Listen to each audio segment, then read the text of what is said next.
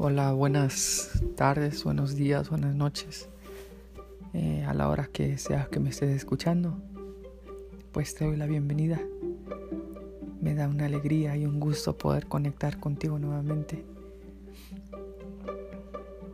Espero que este día haya sido muy productivo y si no lo fue, pues entrégaselo a Dios y verás que el día de mañana será transformado. Em, hoy es viernes 15, mañana pues ya empieza el fin de semana y espero pues lo puedas em, gozar con tu familia, eh, puedas em, descansar, puedas disfrutar de, del día que Dios te da. Bueno pues si es la primera vez que sintonizas a, este podcast eh, de mindfulness en español, pues siempre me gusta hablar de algo diferente. Creo que la vida es, es ah, varía mucho. La vida es tiene muchos extremos, tiene mucho por qué sonreír, mucho, se tiene mucho de qué hablar. Em, bueno, estamos en en, en, mayo y creo que han extendido el, bueno, por lo menos aquí en, California, han extendido el, el, shelter in place o el quedarse en casa, la cuarentena, hasta finales del mes. Y ah, estaba pensando, ¿no? Que ah, hablaba yo con mi mamá no hace mucho y me, me decía que ah, estaba viendo un reportaje donde le preguntaban a un, a un caballero eh, qué es lo que había hecho con el tiempo que ha estado en cuarentena, que no ha ido a trabajar. Y decía el Señor, em, pues ya acomodé todo en la casa, eh, ya también acomodé todo aquí afuera, ya no hay lo que hacer. bueno, espero que tú que me estás escuchando hayas encontrado ya algo que hacer.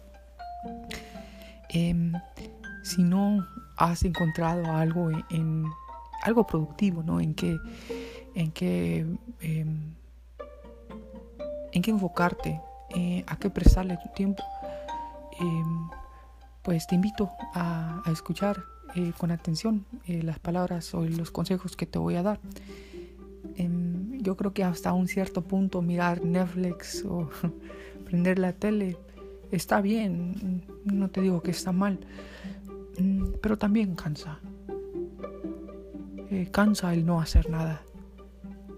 Eh, cansa el, el, no invertir tu tiempo eh, productivamente. Bueno, pues acabo de hablar con una amiga y fue refrescante. Bueno, me mandó un mensaje y este donde me pudo se pudo sincerar conmigo eh, por mucho tiempo eh, en la preparatoria fue, mi amiga y si me está escuchando aún es mi amiga le mando un saludo. Em, y, me, me, decía no que me pedía perdón por algunas cosas. Se me hizo un poco cómico porque yo siempre pensé que yo fui el que tenía que, que pedir perdón. nunca me consideré un, muy buen amigo y ella me ha dicho que ella me consideraba su mejor amigo en el tiempo. Qué refrescante y tan bello son esas palabras. Así como ella eh, tuvo el tiempo de ser sincera conmigo, yo te invito también que si hay alguien en tu pasado, si hay alguien en que tú necesitas pedir perdón, no esperes para mañana. Y no esperes a que se acabe la cuarentena para poder volver a reconectar con ellos. Ahora con las redes sociales, incluso con el mismo mensaje, puedes llamarles por teléfono Nada nos impide pedir perdón. Nada nos impide liberarnos de esas cosas que en su momento tal vez no nos sirvieron, no nos fueron de bien. Si lastimamos a alguien, estamos a tiempo. Si fuimos lastimados por alguien, pues también estamos a tiempo de hacérselo saber. A veces la gente no sabe que fuimos lastimados. A veces la gente no, no se da cuenta, porque así viven su vida. Pero en el momento en que nosotros nos atrevemos a decir, ¿sabes qué? Me lastimaste de esta forma. Creo que se le hace un favor a la persona. Si la, obviamente, si la persona está lista para escucharlo. y pues mi amiga me, me, dijo algo muy bonito que me llenó mi corazón de, de alegría. Me dijo que aún conservaba la Biblia que yo le había dado em, cuando éramos más jóvenes. Y le recomendé un libro y también se lo voy a recomendar a todos ustedes porque hermoso es el libro. Y es el, el libro de Coelé o eh, en otras versiones lo vas a encontrar como el Eclesiastés. El Eclesiastés es un bello libro donde Salomón detalla lo que es ser sabio. En, en el mundo buscamos llenar nuestra vida de, de cosas, no pedimos cosas, como si tuviéramos un catálogo o una varita mágica, una varita mágica, pedimos cosas. Queremos que las cosas y al tronar de los dedos ya las tengamos. Y pedimos cosas materiales como autos, dinero, una nueva computadora. Eh, y cuando eh, Salomón iba a ser rey, cuando él le tocó reinar sobre Israel, él le pidió una cosa a Dios. Y esta era no riquezas, no palacios, nada material. Él comprendía muy bien que esto era como el polvo. Era como querer atrapar el viento. Él pidió sabiduría para saber reinar. Wow. Creo que hoy en día nos falta pedir como Salomón sabiduría para saber reñir nuestra vida, regir nuestra vida y que dejar que Dios eh, nos dé la sabiduría eh, para tener el temor de Dios, para tener paciencia. Y en este libro de Coele, en el libro del Eclesiastes, eh, si lo has leído, pues ah, a saber de lo que estoy hablando. Pero eh, el rey Salomón detalla sus observaciones de la vida. Y tú dirás, no, pues el rey Salomón vivió hace muchos, muchos años y nada es relevante de lo que habla. Te voy a decir que 100% de lo que se habla en este libro es relevante a nuestra vida de hoy en día. E incluso el rey Salomón hace una, una, cosa que a mí me encanta y que dice que ah, ya no hay nada nuevo en este mundo. Em, nosotros pensamos de que eh, la vida es muy diferente a como se vivía antes.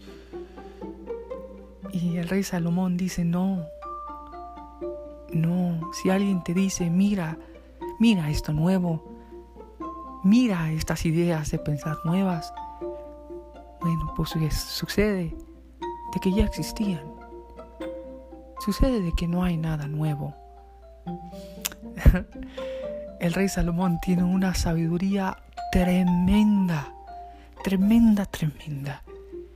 Si tú joven, si tú viejo, si tú adulto, si tú niño, con quien sea que me está escuchando, quiere algo refrescante a su vida, busque la sabiduría.